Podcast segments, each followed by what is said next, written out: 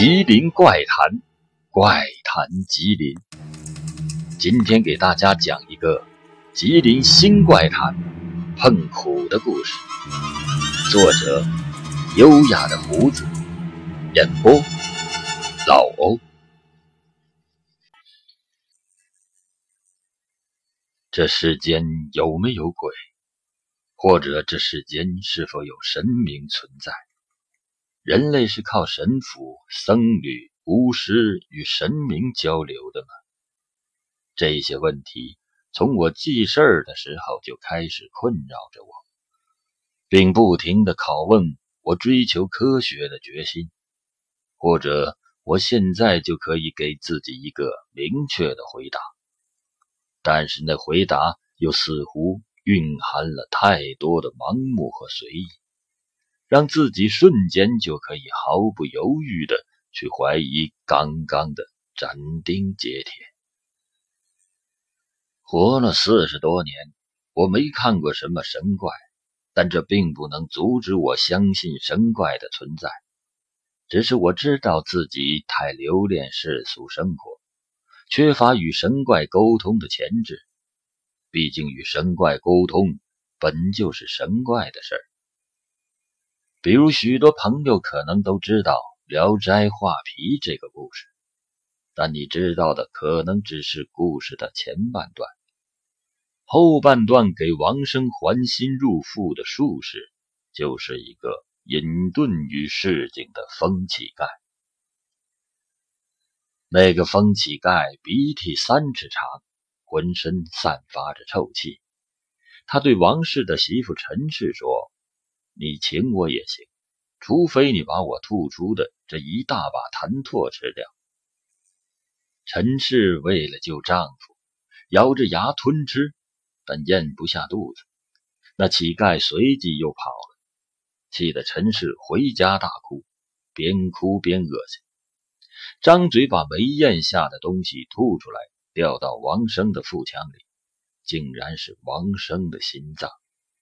那个脏兮兮的疯乞丐，果真是通灵的高人。或许是旧世节劳苦大众被压迫的太厉害了，他们不希望法力无边的神明的化身也在今世的庙堂府院，而更希望神明的化身就在自己的身边。也是一个普通的可以和自己平等沟通的老百姓。于是乎，在中国的神话故事里，降龙罗汉的化身是肮脏的风僧祭奠；创立八仙修炼团队的铁拐李是个衣衫破烂的瘸子。我听过一个故事，讲的就是一个有见识、能看相的。普通骆驼客。话说，在那万恶的旧社会，吉林城德胜门里住着一个孤老婆婆。这个老婆婆原本住在江东，是有过孩子的，可她的孩子却偏偏遭遇了奇怪的虎灾。那孩子刚下生的时候，老婆婆的丈夫请了一个赶骆驼的给看相采生。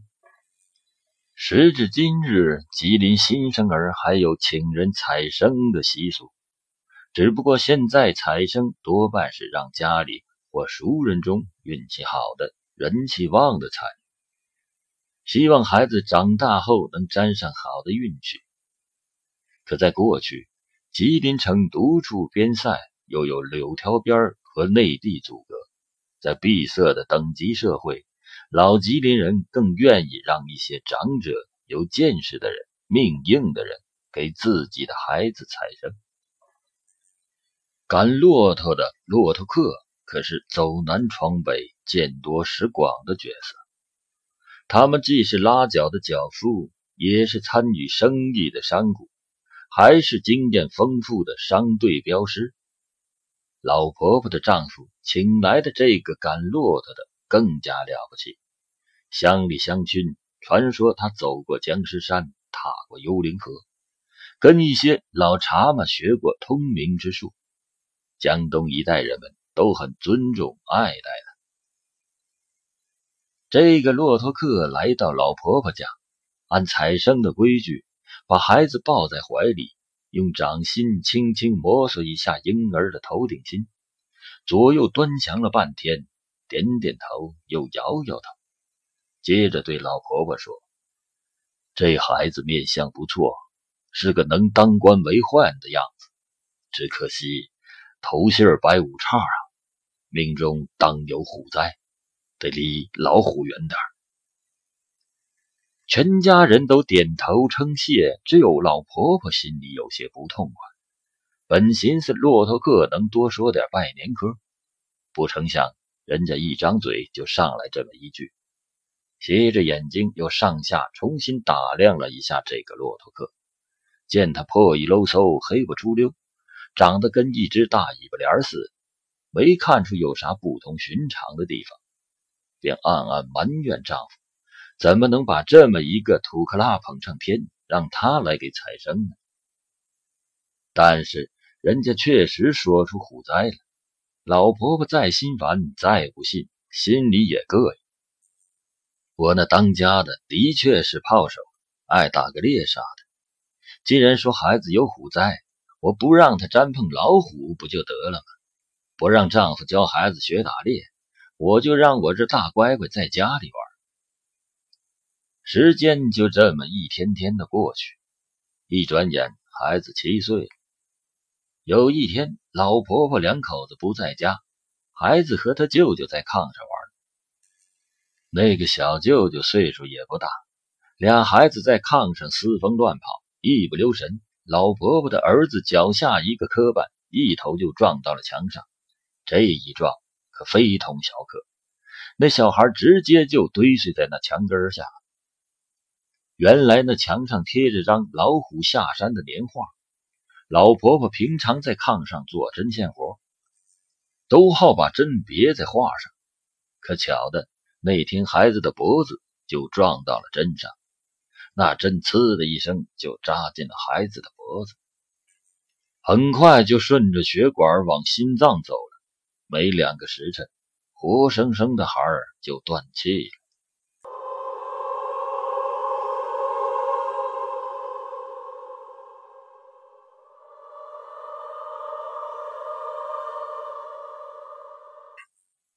老婆婆回到家，捶胸顿足，他埋怨自己千算万算，没有算计到年画上的老虎才是虎灾的恶友。于是他发疯似的冲上去把年画扯个稀碎，可就在那画被扯下来的那一瞬间，老婆婆发现画中老虎金色的眼睛竟然透出得意的笑意，而虎头上方松枝上一只老灰喜鹊却低着头，似乎在无奈的叹息。这个故事是我小时候听的，当时不以为然。直到小学上自然课讲到地震前，许多小动物能先知先觉，提前于人类感受到地震波并做出反应。联想到那些老故事中讲到能预知未来的普通人，心中方有所悟。或许他们也和那些小动物一样，身在底层，没有太多物欲的干扰。所以能察觉到普通人无法感知的神秘规律，或者他们异禀本不是后天修炼，而是一种你压根儿就无法理解的天赋。现在叫特异功能。总之，众生平等，社会地位不高，总会在其他方面找平吧。